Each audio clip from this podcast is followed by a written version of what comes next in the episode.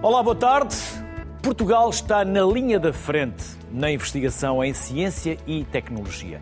Muito do que é feito cá dentro segue depois para fora, para todo o mundo. O que é criado e desenvolvido passa muitas vezes despercebido até para nós nos média. Por isso mesmo, hoje queremos contrariar e dar-lhes palco. O primeiro projeto que vamos conhecer recebeu fundos do programa Horizonte Europa para dar resposta a um novo vírus, ainda desconhecido. Novo ou novos, já saberemos. Como? Vamos ao encontro do Cláudio Soares, que é investigador e professor catedrático do ITQB Nova e pró-reitor da Universidade Nova de Lisboa. Olá, bem-vindo, obrigado por aceitar desde logo ser o nosso primeiro convidado. Cláudio, mais vale prevenir do que remediar. E já estão à procura do novo, do futuro, ou dos novos ou dos futuros vírus, aqueles que ainda não são conhecidos? Já o encontraram? Têm uma ideia? Existe, existem várias hipóteses, mas as, as, pandemias são de facto coisas uh, inesperadas, como aliás aconteceu com, com o SARS-CoV-2, com o Covid-19, em que, em que de facto não, não, se estava à espera de uma pandemia de, de, com coronavírus. Estava-se à espera, sim, de uma, de uma pandemia de gripe. São pandemias mais, mais frequentes. De modo que nós trabalhamos na identificação com o desconhecido, não necessariamente a identificar qual vai ser o desconhecido, mas ter meios e plataformas que nos permitam construir medicamentos de uma forma rápida e barata para esse, essa futura pandemia, vírus X ou a bactéria Y, que aí venha e, e há de vir, não sabemos quando, mas queremos estar preparados para isso. Quando foi a pandemia, vocês não pararam, a investigação não para, aliás, aceleraram a investigação. Como, como agiram e reagiram durante essa, essa, essa fase, Cláudio? Portanto, aqui, há aqui dois aspectos. Um, um aspecto pessoal, digamos, da, da, da investigação do, do, meu laboratório. Nós já trabalhávamos em vírus, em, em, na infecção por vírus. Trabalhávamos mais propriamente com gripe, devemos, devo daqui fazer um parênteses, nós fazemos simulação molecular. Portanto, nós simulamos as proteínas do vírus da, do vírus da gripe, nessa altura. Quando, quando eclodiu o SARS-CoV-2, no fim de 2019, início de 2020, achamos que de facto devíamos participar na investigação de, de, desta pandemia e com, e com, este vírus. E imediatamente mudamos a, a, os nossos esforços e dedicámos uh, a investigar SARS-CoV-2. Isso do ponto de vista de, do nosso laboratório. Mas eu, nessa altura, também era uh, diretor do ITQB Nova e, portanto, tive a responsabilidade de fechar a instituição. Portanto, entramos em lockdown. E depois também abri-la. Né? Também foi, foi uma coisa complexa. E no meio disto tudo, as pessoas queriam ajudar e nós decidimos fazer uma, uma task force Covid-19. Juntamos 12 grupos de investigação do ITQB e uh, arranjamos alguns fundos, não muitos, mas arranjamos alguns fundos que investimos em projetos de, de, de investigação em vários aspectos do, do, vírus. E muita coisa se fez, incluindo com o nosso laboratório, mas neste caso eu estava a ter um papel mais de, diretor. E foi, e foi, de facto no meio da, da incerteza e, e esses tempos difíceis, foi uma coisa muito boa que fizemos. Uh, quer para nós, que nos sentimos úteis para fazer coisas e, e mostramos, uh, de facto, conseguimos ter capacidades para uh, avançar, fazer avançar a ciência. E, e, do ponto de vista também do avanço da ciência, da, da resolução de problemas, fizemos várias coisas, estudámos proteínas, fizemos testes, desenvolvemos nossos, novos testes, tentamos encontrar uh, fármacos que pudessem uh, atuar sobre proteínas do vírus. E fomos à procura de fundos para fazer investigação mais profunda. E foi aí que nós, uh, digamos, aglutinámos alguns muito interessantes, tanto uh, experimentais como computacionais, como o meu. E, e, então fomos, a, de facto, concorrer a projetos. O nosso primeiro sucesso foi, de facto, um projeto da Caixa uh, Ibérico, de cerca de um milhão de euros, com pessoas do ITQB, nova, com pessoas do IMM e com, com pessoas do Centro de Investigação Biomédica da Católica, mais um grupo em Madrid. As coisas começaram a correr bastante bem e achámos que precisávamos ainda de maior massa crítica e maior ambição. E aí fomos uh, federar uma equipa europeia, já, já, com bastantes mais países e mais pessoas, alguns dos quais já, já, já trabalhávamos. Portanto, usámos a nossa rede de contactos, escrevemos um projeto que, que, que, de facto foi financiado e começou agora em janeiro de 2024. E, e este projeto é, é, um projeto que pretende de facto abarcar a construção de uma plataforma de, de design e, e, e expressão e, e, produção de biofarmacêuticos, neste caso são proteínas que se vão ligar às proteínas do vírus de modo a impedir a, sua infecção e vamos tratar vários vírus, eh, SARS-CoV-2, uh, uh, gripe, Zika, etc. Mas na verdade o que nós podemos fazer é uma coisa que sirva para qualquer vírus.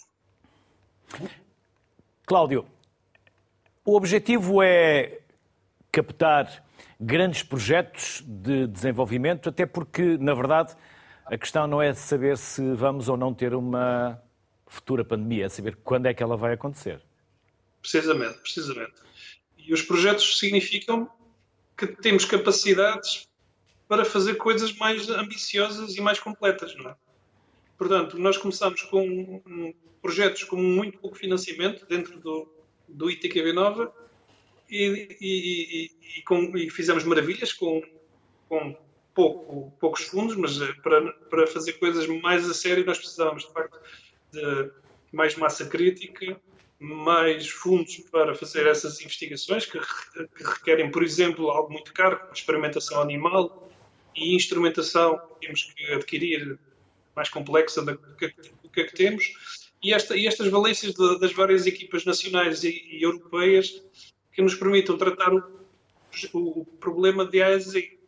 Vamos começar com o design e queremos acabar com o ensaio clínico em 5 anos. É muito ambicioso e exige, exige fundos que não são fáceis de obter e, e pronto. E com isto.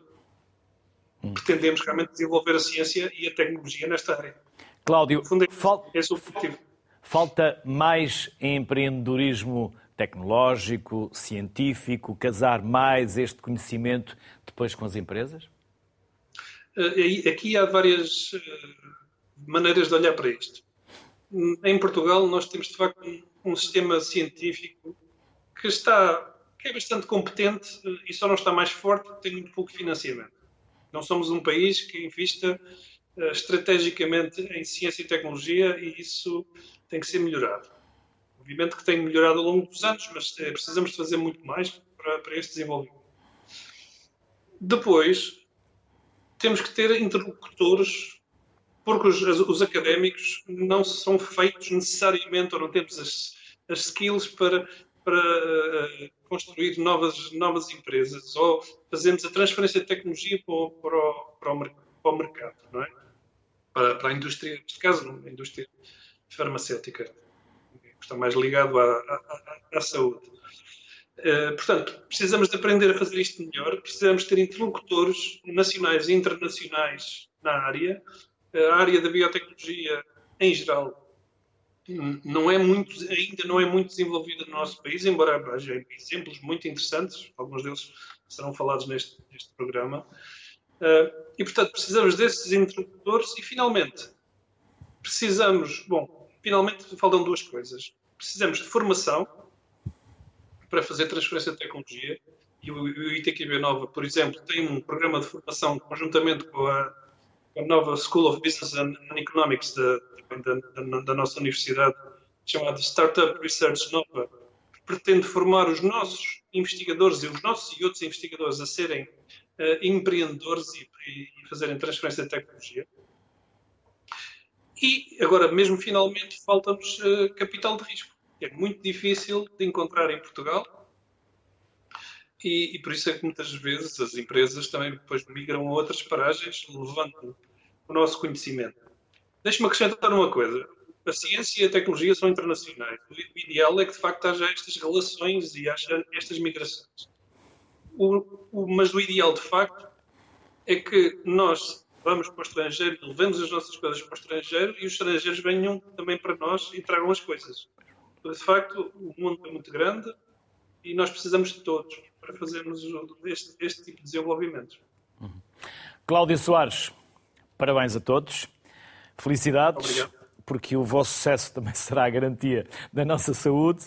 Bem-haja, bem-hajam e até uma próxima. Obrigado. Obrigado pela oportunidade. Obrigado. O próximo projeto que vamos conhecer é Cell Maps, da qual Nuno Prego Ramos é o CEO. Nuno, boa tarde. Estamos a falar de uma molécula. Que molécula é esta? Olá, e, quanto, e quanto rendeu esta molécula? Rendeu entrar. Sim, olá, boa tarde. Obrigado pelo, pelo convite, antes de mais. É uma honra também falar aqui a seguir ao, ao, ao Cláudio, que chegou a ser meu, uh, meu professor em tempos uh, no mestrado, portanto é um, é um, é um gosto. Foi pena porque podíamos ter verdade... resposto à conversa um com o outro. Não sabia, mas, mas fica, fica. Sim, fica, verdade. Fica, sim. Por isso foi um bom professor. Mas tocamos aqui, tocamos aqui em alguns pontos que são, que são importantes e, e, que, e, que, vão exatamente ao encontro da pergunta que o Luís acabou agora de fazer, que é, de facto, sim, esta molécula que nós, que nós desenvolvemos, estas várias proteínas, estes anticorpos monoclonais, tiveram um destino agora muito interessante, portanto, nós licenciamos e vendemos as nossas patentes à BioNTech e, portanto, a BioNTech eh, vai agora levá-las para, o, para o mercado e, portanto, vai continuar a fazer o desenvolvimento eh, pré-clínico e clínico que vai garantir que eh, estes medicamentos cheguem ao mercado muito em breve. Uhum. Vamos conhecer a vossa história. Não começaram agora, não é? Nuno. Não, uh, nós uh, começámos, aliás, uh, com um projeto que teve início na Nova, também, e portanto é uma spin-off da Nova, a Selmab surge como spin-off da Nova. Portanto, a professora Paula Videira, que foi minha professora de Imunologia, numa altura em que resolvi fazer uma sabática e voltar outra vez à, à, à faculdade, na altura desafiou-me para olhar para uma tecnologia que estava um, lá na faculdade e que poderia, como muitas outras, ter o destino de muitas outras e, portanto, ficaria lá como resultado de um trabalho que tinha sido feito, mas que precisava de investimento e, acima de tudo, precisava de um olhar empreendedor. Uh, o Cláudio há pouco dizia aí bem que há a necessidade de fazer aqui uma translação e, portanto, de termos uh, empreendedores que consigam olhar para a tecnologia que é desenvolvida na academia e que depois consiga fazer essa translação. E, portanto, o que acontece em 2017, eu percebi que tínhamos ali uma tecnologia muito interessante, uma patente que ia ser submetida, que era uma prova de conceito, e, e resolvi, eh, por vários motivos também pessoais e já com dois filhos adolescentes, deixar a posição que tinha na indústria farmacêutica e fui viver durante um ano e meio para, para Nova Iorque falar com uh, grandes farmacêuticas e investidores, fazer o plano de negócio e voltar a Portugal um ano depois para levantar capital.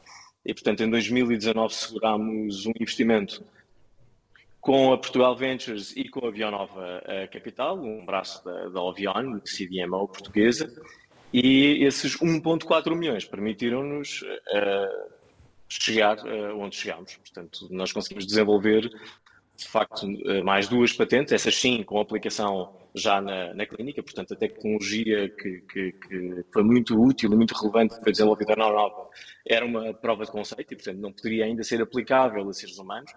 Ainda havia um trabalho para fazer que acho que conseguimos fazer com bastante sucesso e, e isso traduziu-se agora nesta transação que fizemos à, à BioNTech. Nuno, quando fala em nós, quem são? Bom, uh, na verdade a equipa é muito pequena. Uh, Luís, não é uma equipa muito grande. Uh, eu sou o CEO e coordenador científico. Paula é a fundadora da empresa, mas eu diria que continua a dar aulas e, portanto, este é um trabalho de desenvolvimento uh, científico de medicamentos e, portanto, o, o, que nós tivemos que fazer depois foi contratar cientistas que pudessem trabalhar connosco e que nos ajudassem a desenvolver isto. E, portanto, uh, neste momento a Salmabs é constituída por mim e por mais uma outra cientista, que aliás é juntamente comigo a inventora das duas patentes na, na Salmabs. Nuno, e decidiu ficar cá? Porque não emigrou? Porque Decidi não foi ficar... para outro país? É difícil ou não é fácil reter é. talento em Portugal? Esse, esse, é um, Luís, esse é um tema muito interessante.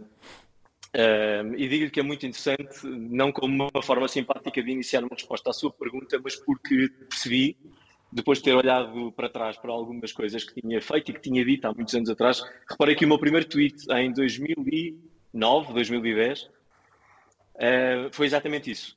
Eu tinha duas hipóteses, podia uh, mudar de Portugal ou mudar Portugal. Fiquei por cá. E este foi o meu tweet. E foi muito curioso porque revisitá-lo de novo, já depois de ter feito aquela que foi a maior transação de sempre uh, no sul da Europa, tanto quanto sabemos uh, de, um, de, um, produto de biotecnologia que vai ter a possibilidade de tratar doentes, estamos a falar de um tratamento revolucionário, Luís, que vai poder tratar efetivamente doentes com tumores sólidos, portanto, não é apenas uma tecnologia que vai ter uma aplicação uh, científica promissora, estamos a falar de doentes que vamos efetivamente poder tratar quando os medicamentos chegarem à clínica, e, portanto, antecipa-se que seja em breve, por motivos de confidencialidade, se a sua segunda, pergunta seguinte for quando, nós não estamos autorizados a dizer. Adivinhou qual seria a uh, pergunta, naturalmente. Mas não, não podemos, mas deixe-me dizer que o futuro seguinte, e depois do, do, no seguimento também da sua primeira questão, que é que foi uh, uma molécula de facto que rendeu bastante, o que lhe posso dizer é que nós vamos reinvesti-lo. E, portanto, uh, eu tenho uma filha que vai fazer 18 e um filho que vai fazer 16, uh, e, e, é triste quando os nossos filhos veem os Estados Unidos, neste caso, como o destino normal para, uh, quer dizer, para, para, o, para, o, futuro próximo. E, portanto, para eles isto é algo que faz sentido, até porque, para lhe dar uma ideia, nós não conseguimos ter laboratório em Portugal. Nós temos um laboratório uh, em Nova York, no Soho, uh, a convite da Johnson Johnson, e é lá que temos as nossas instalações de investigação. E foi lá que também conseguimos ter uh, interesse por parte de todas estas, estas empresas e investidores. E, portanto, o meu objetivo depois desta transação é, para além do que vamos fazer em termos de investigação, é reunir aqui condições que permitam fazer com que o talento não saia para fora e que nós não tenhamos que perder o talento para fora. E assumimos isto agora como, uma, como um objetivo um, de vida, eu diria. Como devem imaginar, este negócio foi suficientemente interessante para nós podermos fazer, nesta altura, aquilo apenas que, que, que, desejamos e, e eu estou, estou convicto que agora com este projeto nós conseguimos atrair imenso talento, mas também imenso investimento, porque temos tração e temos um projeto agora que, que mostra que em Portugal é possível fazer coisas muito boas com muito sucesso. Nono, gostei da sua frase. Preferiu não sair de Portugal e ficar cá para o poder mudar.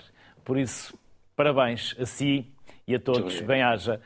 É um gosto e uma honra tê-lo recebido aqui no Sociedade Civil e fico com a sensação de que temos que voltar a falar mais vezes para saber o que vocês estão a fazer. Nós, como sabe, aqui nós damos muito valor à investigação, à ciência e à tecnologia. Por isso, obrigado, Nuno, pelo contributo, pela simpatia. Muito obrigado. E pela motivação que nos deixou na sua intervenção. Obrigado. Bem-haja. Muito obrigado. Vamos conhecer mais um projeto agora com a Inês Souza é Head of Intelligent Systems e investigadora sénior no Fraunhofer Portugal EICOS. Olá, bem-vinda. Olá, boa tarde. Vamos conhecer-vos também, saber a vossa história, para depois saber Sim. o que estão a fazer. Vamos a isso. Então, o Fraunhofer Portugal EICOS é um instituto de investigação sem fins lucrativos, privado eh, e também pessoa de interesse público e a sua missão é desenvolver uh, investigação aplicada, portanto, de utilidade prática, uh, em estreita colaboração com parceiros industriais e também com parceiros académicos e científicos. Uhum. Uh, portanto, a investigação com aplicabilidade prática tem esta vertente de eh, se focar em problemas reais, em necessidades do mundo real, que tentamos resolver através da aplicação da inovação e dos mais recentes desenvolvimentos científicos. Uh, e fazemos isso uh, em várias vertentes, uh, portanto, temos três distintos departamentos um que é mais focado na interação com os utilizadores e como é que a tecnologia vai ter de facto impacto na vida das pessoas. O, o, meu departamento, que é o Intelligent Systems, que se foca na algoritmia, nos, na inteligência artificial e como é que nós podemos fazer sentido dos dados e, e de toda a informação que hoje em dia está ao nosso dispor de forma digital e um terceiro que é focado na, uh, nos, uh, nos, dispositivos conectados e como é que nós podemos ter cada vez mais dispositivos a gerar dados digitais. Podemos, podemos falar, ou, ou pode-nos falar, Inês, da patente sobre a recolha de imagens da retina? Uh, sim, na Se entender nós... que deve começar a retomar por aí. Uh, sim, uh, portanto, aqui no, no Fraunhofer Aicos nós temos vindo a investir na, na, nas patentes há alguns anos, em diversas áreas, porque sentimos que é uma forma, e também já ouvimos aqui nos exemplos anteriores, não é? Que, que as patentes permitem de facto proteger a inovação e permitem-nos ter uma posição diferente depois na transferência da tecnologia e na negociação da, da transferência da tecnologia que é o que, o que nós fazemos, que é a forma como nós, eh, que nós temos de fazer a inovação e de fazer a tecnologia chegar às pessoas, chegar à sociedade e criar um impacto positivo. Uh, neste caso, esta patente foca-se num algoritmo que permite melhorar a utilização dos dispositivos portáteis para a aquisição de imagens da retina. Mas temos também outras patentes que têm vindo a ser desenvolvidas e eu se calhar preferia falar um bocadinho mais em detalhe de uma outra que está ligada à análise do movimento humano, também com sensores de baixo custo e que, nos, e que transferimos já, que estamos neste momento uh, a ser comercializada a tecnologia relacionada com esta patente uh, por uma empresa francesa, a Neovigi, que é uma empresa que um, eh, revolucionou o mercado dos dispositivos para trabalhadores solitários.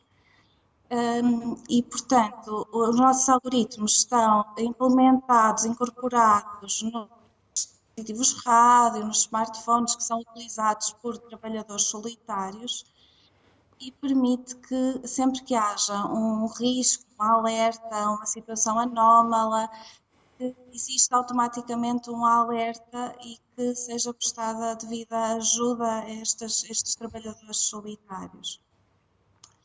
Uh, este, este, produto desenvolvido com base na nossa tecnologia eh, está a ser usado por trabalhadores de empresas como a L'Oréal ou a Veolia e, e, ganhou até um prémio em 2021 uh, eh, de uh, inovação uh, nesta área do apoio a, aos trabalhadores, à segurança e a, no trabalho.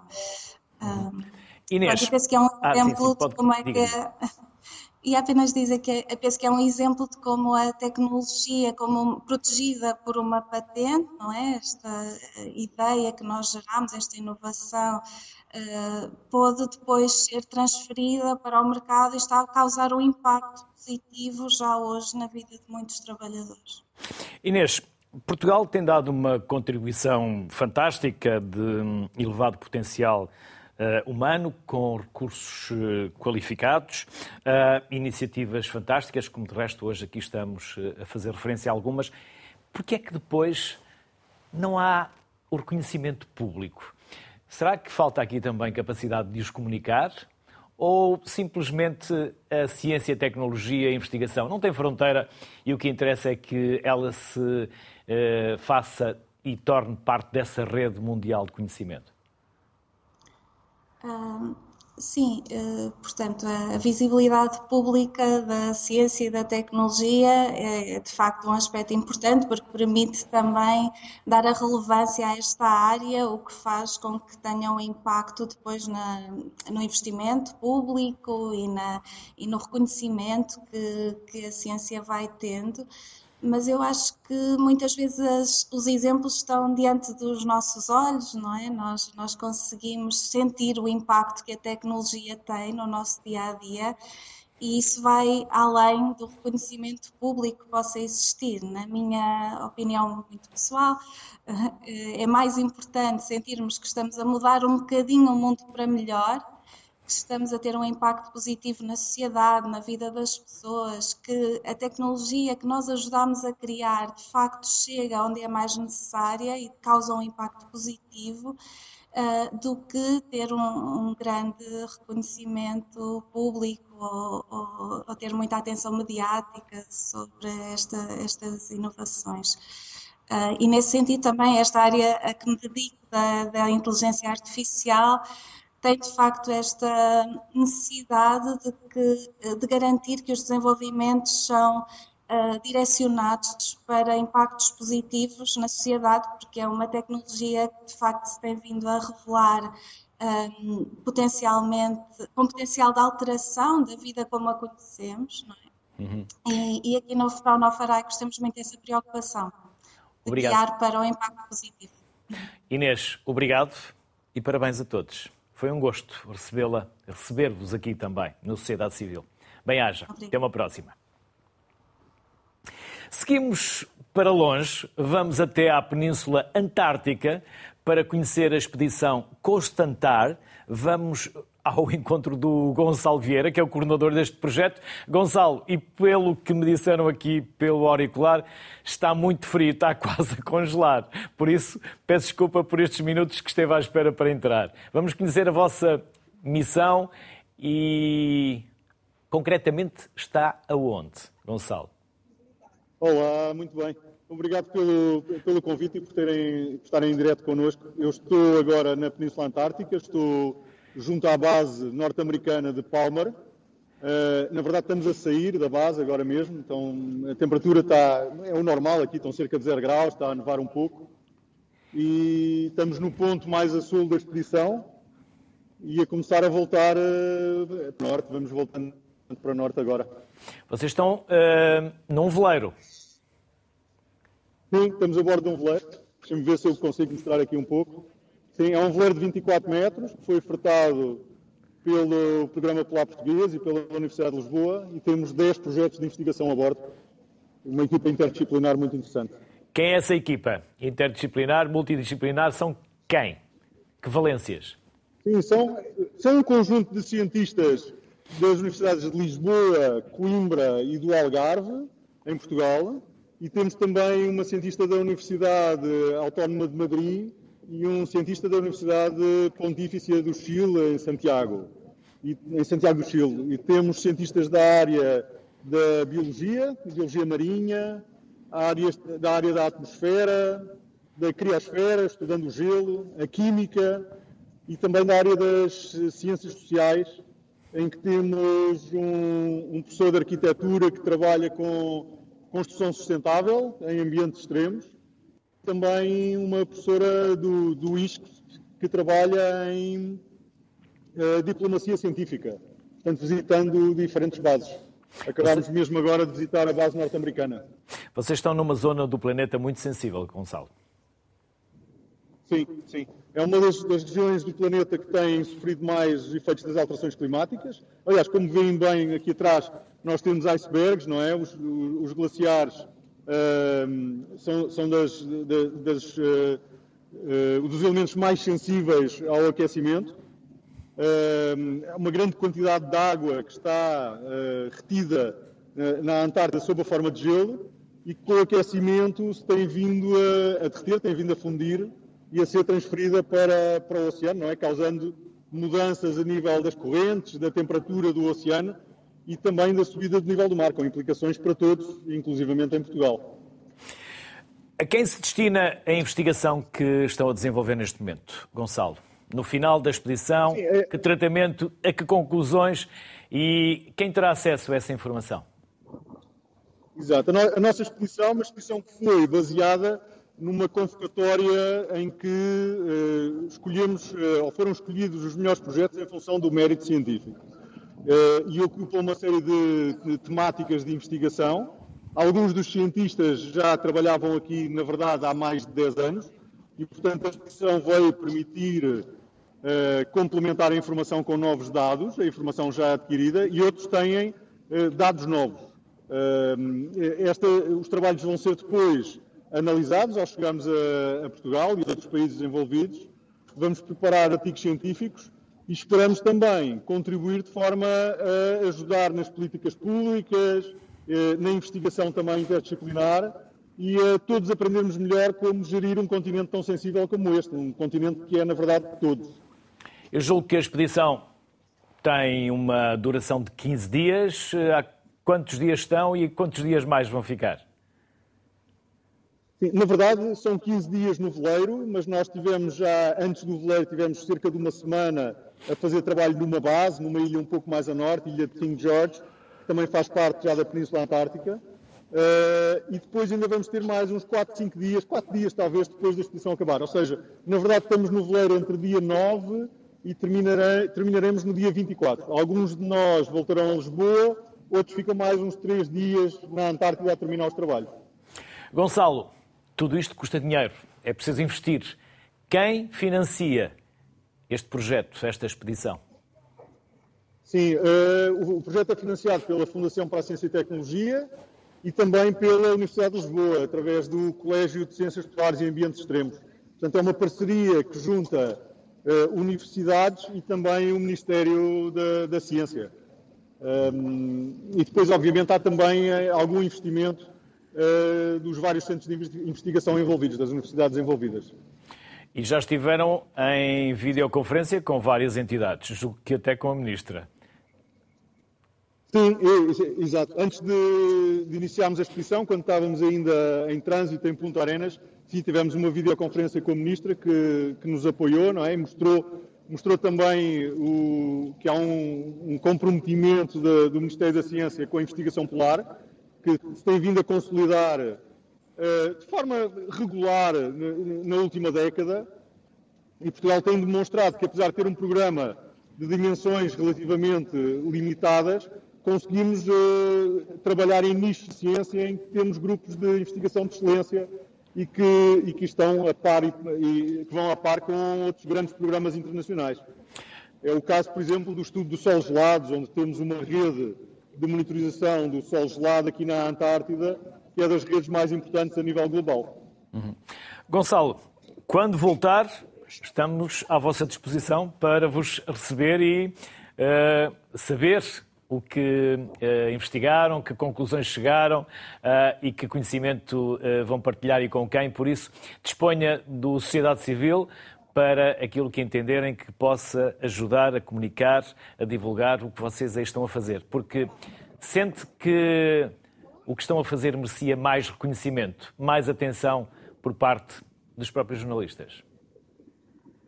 Ah, eu, eu acho que nós temos tido alguma atenção, eh, mas acho que, obviamente, é, é um, é um problema importantíssimo que, que, que a sociedade precisa de, de compreender melhor, conhecer melhor e, e, toda a atenção é extremamente útil. Portanto, obviamente estamos muitíssimo agradecidos uh, pelo, pelo vosso interesse e esperemos que a expedição venha a atrair ainda mais a atenção até durante o nosso, o nosso regresso, ou depois do nosso regresso. Já sabe, as portas da RTP estão abertas. É só estabelecer essa ligação quando chegarem para vos podermos receber. Gonçalo, foi um gosto enorme. Uh, um orgulho e uma honra uh, poder estar à conversa convosco e saber aquilo que vocês estão a fazer. Por isso, bem-ajam. Um abraço a toda a equipa, a toda a tripulação, a guarnição e felicidades. Continua a correr tudo como vocês assim esperam. Ótimo, muito obrigado. Um grande abraço. Obrigado, um abraço. João Barros é professor da Porto Business School e está também neste Sociedade Civil. Olá, João. Boa tarde. Bem-vindo. Viva, boa tarde, é um gosto. Quantos anos uh, a desenvolver novas tecnologias uh, de redes sem fios? Ui, uh, desde 1999. 15, 15 pronto. 15. E agora a fazer o quê, João Barros? Aliás, a inteligência artificial está a mudar o nosso mundo. Nós nem nos apercebemos do quão Uh, o nosso mundo está a mudar com a inteligência artificial, já basicamente em tudo, na mobilidade, na saúde, em todas as áreas da nossa vida. Não, completamente. Eu, eu tive a felicidade de poder passar metade da minha carreira no meio universitário, e científico e tecnológico, como professor universitário, e depois metade da minha carreira a fazer startups e empresas. E agora regressei outra vez à, à vida académica, mais na Porto Business School, Uh, e numa missão para tentar uh, conseguir que haja muitos mais empreendedores e uh, tecnólogos e cientistas a conseguir levar todas estas descobertas fantásticas que temos estado a ver no programa da universidade para, para o mercado. João, que startups é que criou? Eu, na altura da Troika, as coisas estavam complicadas e os alunos estavam muito desanimados eh, e dissemos em 2012 vamos começar a pegar as tecnologias que desenvolvemos e levá-las para o mercado. Eh, começámos na altura com a Streambólico, eh, na área de redes sem fios para grandes estádios, podermos fazer transmissão de vídeo, por exemplo, em jogos de futebol e conseguirmos ver as repetições no nosso telemóvel e coisas assim. E depois uma outra, a Vénia, que depois acabou de tomar conta da minha vida durante 10 anos, onde fui CEO e, e basicamente conseguimos desenvolver uma plataforma de software eh, de rede inteligente que permite a veículos comunicarem uns com os outros e levarem grandes quantidades de dados para a internet, o que é relevante quer para frotas e serviços de transportes e mobilidade, quer agora para os nossos automóveis, porque na prática são smartphones com rodas, ou seja, estão permanentemente a trocar dados com a internet, a receber mapas, a fazer navegação, a atualizar o software, a enviar dados de diagnóstico para saber se temos que ir ao mecânico ou não. E, portanto, com os veículos autónomos, essa tecnologia tornou-se ainda mais importante e nós tivemos a felicidade de poder acompanhar esses desenvolvimentos ao longo dos últimos 10 anos. João, o João foi distinguido com o julgo que João, não sei se o João e mais eh, pessoas da, da, sua equipa, com alguns dos mais prestigiados prémios de inovação nas áreas das telecomunicações.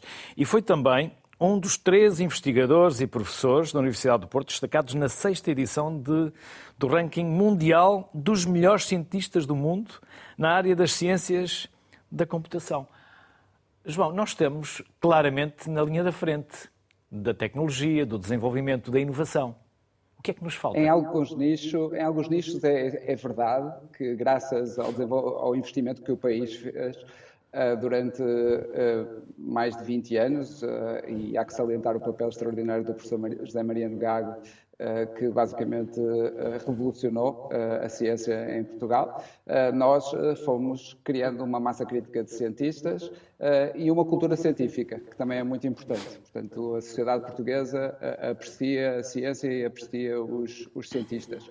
Uh, o que às vezes uh, nos falta é uh, talvez uma visão do mundo e, e, do nosso papel nesse mundo. Ou seja, é muito importante termos uma estratégia, quer individualmente, como cientistas, quer como equipas, instituições e depois o próprio país, de perceber quais são as áreas onde nós podemos ser competitivos, ou seja, onde é que podemos desenvolver vantagens comparativas em relação aos outros, e onde temos depois também acesso aos recursos que precisamos para poder ter esse impacto. Uhum. E, portanto, há, há, áreas em que claramente é muito difícil, sei lá, física nuclear, precisamos de instalações caríssimas para fazer isso. Felizmente, na área de telecomunicações e software e inteligência artificial, uh, só para mencionar algumas, uh, é possível fazer muito com menos recursos e, portanto, há a possibilidade de criar empresas competitivas nessa área e há uma série de, de exemplos, felizmente. João, gostava de voltar ao smartphone com rodas. Mobilidade, inteligência artificial. O que é que estamos a fazer? O que é que está a acontecer? Uh, que um destes dias, quando nos sentarmos no automóvel, vamos ter à nossa disposição.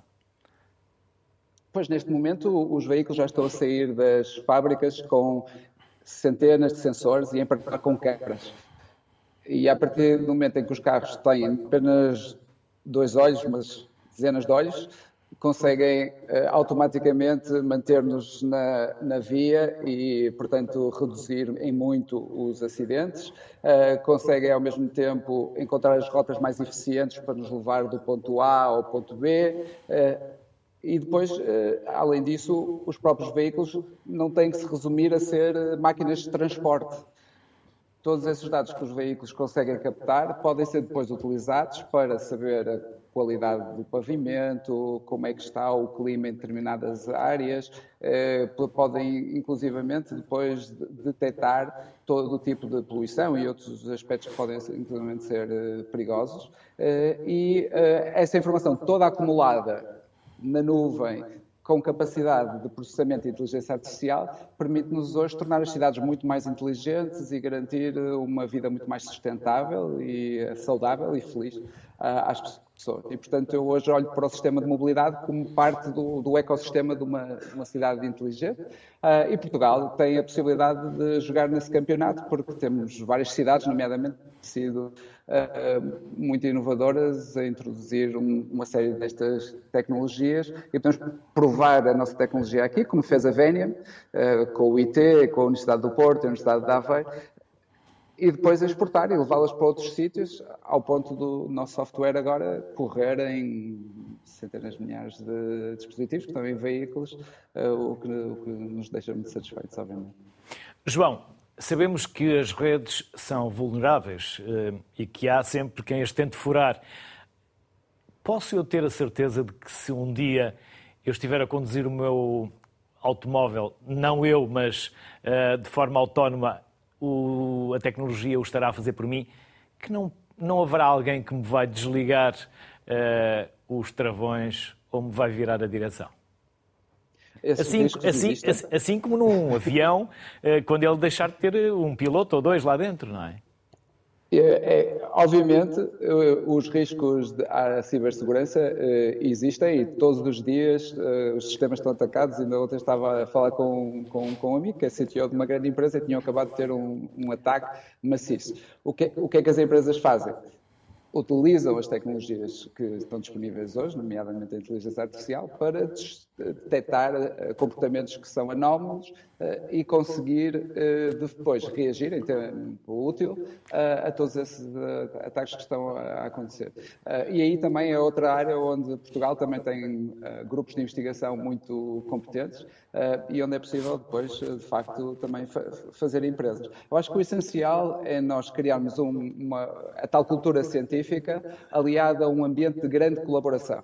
Muitos dos exemplos que mostraram hoje assentam em parcerias com empresas estrangeiras, com universidades estrangeiras. Ninguém tem os recursos todos que precisa, portanto é preciso juntar-nos aos melhores, quer seja do lado empresarial, quer seja do lado académico, e depois eh, conseguir dar todos aqueles passos, dos protótipos à gestão de produto, até à própria venda, os modelos de negócios e tudo isso. A vantagem que Portugal tem neste momento é que nós já temos agora uma primeira geração que fez o ciclo completo de startup, desde o projeto universitário até à venda dos produtos e a saída da empresa, como nós, que a empresa foi adquirida há dois anos, eh, e portanto temos, formamos uma quantidade de pessoas nos nossos quadros que já passaram por tudo isso e que agora podem eles fazer as suas próprias startups. E, portanto, temos que ter um discurso mobilizador que faça com que as pessoas se sintam motivadas para isso. E vocês sentem que os uh, jovens ou os vossos alunos na PBS estão motivados para empreender cá ou estão a capacitar-se aí para voar para fora? Eh, como dizia o professor Mariano Gago, eh, muitas vezes há de tudo. Ou seja, temos, temos eh, claramente alunos que querem ir para as grandes consultoras ou para as grandes empresas, eh, mas temos um número crescente de alunos também que mostra interesse eh, em ir para startups. E eu acho que nós temos que combinar, de facto, as pessoas que têm o conhecimento tecnológico e científico com as pessoas que entendem de negócios e que têm jeito para vendas e que gostam de ir aos negócios e, e tentar fechar contratos e fechar clientes e que são características completamente diferentes e exigem também tipos de personalidade diferentes. E, portanto, eu, a universidade tem que ser cada vez mais multidisciplinar, cada vez mais abrangente, cada vez mais aberta ao mundo. e é isso que eu acho que é o grande desafio agora para os próximos anos em Portugal, é nós conseguirmos, depois da, da Troika e da pandemia, voltar a ganhar essa ambição e essa vontade de uh, estarmos a, abertos para o mundo e, e fazer do país aquilo que ele pode ser. João, nós sabemos que os patrões, os empresários portugueses, são aqueles menos qualificados na Europa, sentem claramente por esses alunos, uh, uh, por essa formação executiva que vocês todos os dias contactam, que há claramente uma cisão, há uma nova geração que tem uma, uma atitude completamente diferente perante a formação. Sim, que vem eu, à procura eu, do conhecimento. Eu eh, sinto muito que é, é, que é uma questão geracional, sem dúvida. Uh, aliás, uh, semelhante a outros atrasos que o país tinha, nomeadamente o, o, analfabetismo, que também, no espaço de uma das gerações, também acabou por uh, desaparecer, não é? Ou, ou quase. e, portanto, relativamente à, à, à, literacia financeira, à literacia nos negócios, à capacidade de exportação e tudo isso, a capacitação do país e o conhecimento tem vindo a aumentar e há muitas empresas familiares que passaram da geração dos avós e dos pais para uma geração de filhos que já têm MBAs nas melhores escolas do mundo e que voltam e que mostram o, que é possível fazer. E, portanto, isso está a acontecer. A questão é como é que nós conseguimos acelerar isso. Ou seja, como é que nós pegamos aqueles casos que estão a correr francamente bem como é que nós conseguimos multiplicar isso por muitos mais empresas e setores uh, importantes e estratégicos para o país. As escolas de negócio estão a fazer um, um papel importante, uh, nomeadamente a Porto Business School, e eu penso que agora temos com a inteligência artificial uma oportunidade enorme, mesmo nas indústrias tradicionais, porque uh, estas tecnologias aplicam-se não só a todo o tipo de negócios, mas também às várias funções que fazem com que as empresas possam crescer. Os recursos humanos, a parte de finanças, a parte comercial, marketing, etc. E, portanto, acho que agora é, é o momento. João Barros, obrigado. Um abraço, parabéns para todos e as maiores felicidades. Obrigado, João. Obrigado. Obrigado. Pedro Louzan. O Pedro é responsável pela eletrónica e operações na Beyond Vision. Olá, Pedro. O que é que vocês produzem? E já agora conhecer a vossa história. Podemos começar pela história. Beyond Vision. Boa tarde, Luís. Antes de mais, agradecer uh, ao Luís e, a, e, a, e à produção do Sociedade Civil uh, esta oportunidade de nos apresentarmos. Uh, pronto, é assim, eu chamo Pedro Lozan, como disse, sou engenheiro eletrotécnico de formação, uh, tenho, uh, portanto, formei-me no Instituto Superior Técnico em 94, portanto, já no longínquo ano de 94. Uh, em relação à Beyond Vision, a Beyond Vision fez o ano passado cerca de 10 anos, e uh, tanto assim, mas durante algum tempo uh, teve apenas como braço armado, digamos assim, do ID de, de um grande grupo que é a PDMFC, tanto o PDMFC. O, há cerca de 3, 4 anos, tanto no final de 2018 início de 2019, eh, a Beyond Vision começou a participar em projetos de investigação e uh, processos de investigação que envolviam drones e começou a pensar que teria condições, teria uh, uh, capacidade para desenvolver os próprios drones adaptados às soluções que eram necessárias.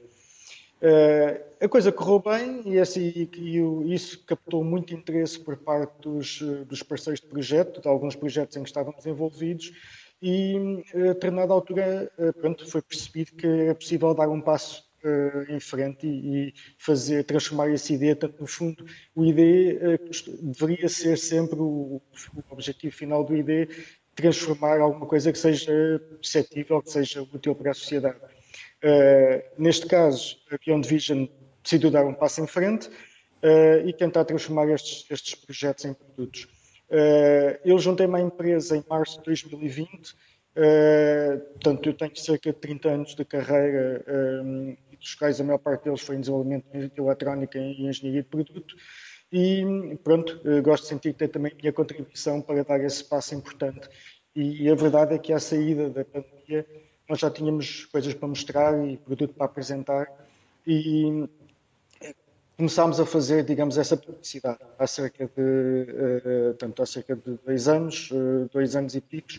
Uh, pusemos o produto no mercado, inicialmente apenas para aplicações civis, portanto, estamos a falar de agricultura de precisão, inspeção de infraestruturas e por aí fora, e a determinada altura, tanto estamos a falar cerca de um ano e picos, Uh, isso começou a apresentar tanto os produtos uh, que eram muito interessantes do ponto de vista de flexibilidade e modularidade, começaram a, a captar a atenção também dos militares e, no, muito notavelmente, a Marinha decidiu fazer uh, uma aposta uh, interessante uh, tanto nos nossos produtos e tanto nós o ano passado ganhámos um concurso público que a Marinha lançou e um, fornecemos 12 drones para a Marinha, que estamos aqui a ver nas imagens, tanto seis uh, hexacópteros, tanto helicópteros de seis motores e seis uh, aviões de descolagem e aterragem vertical.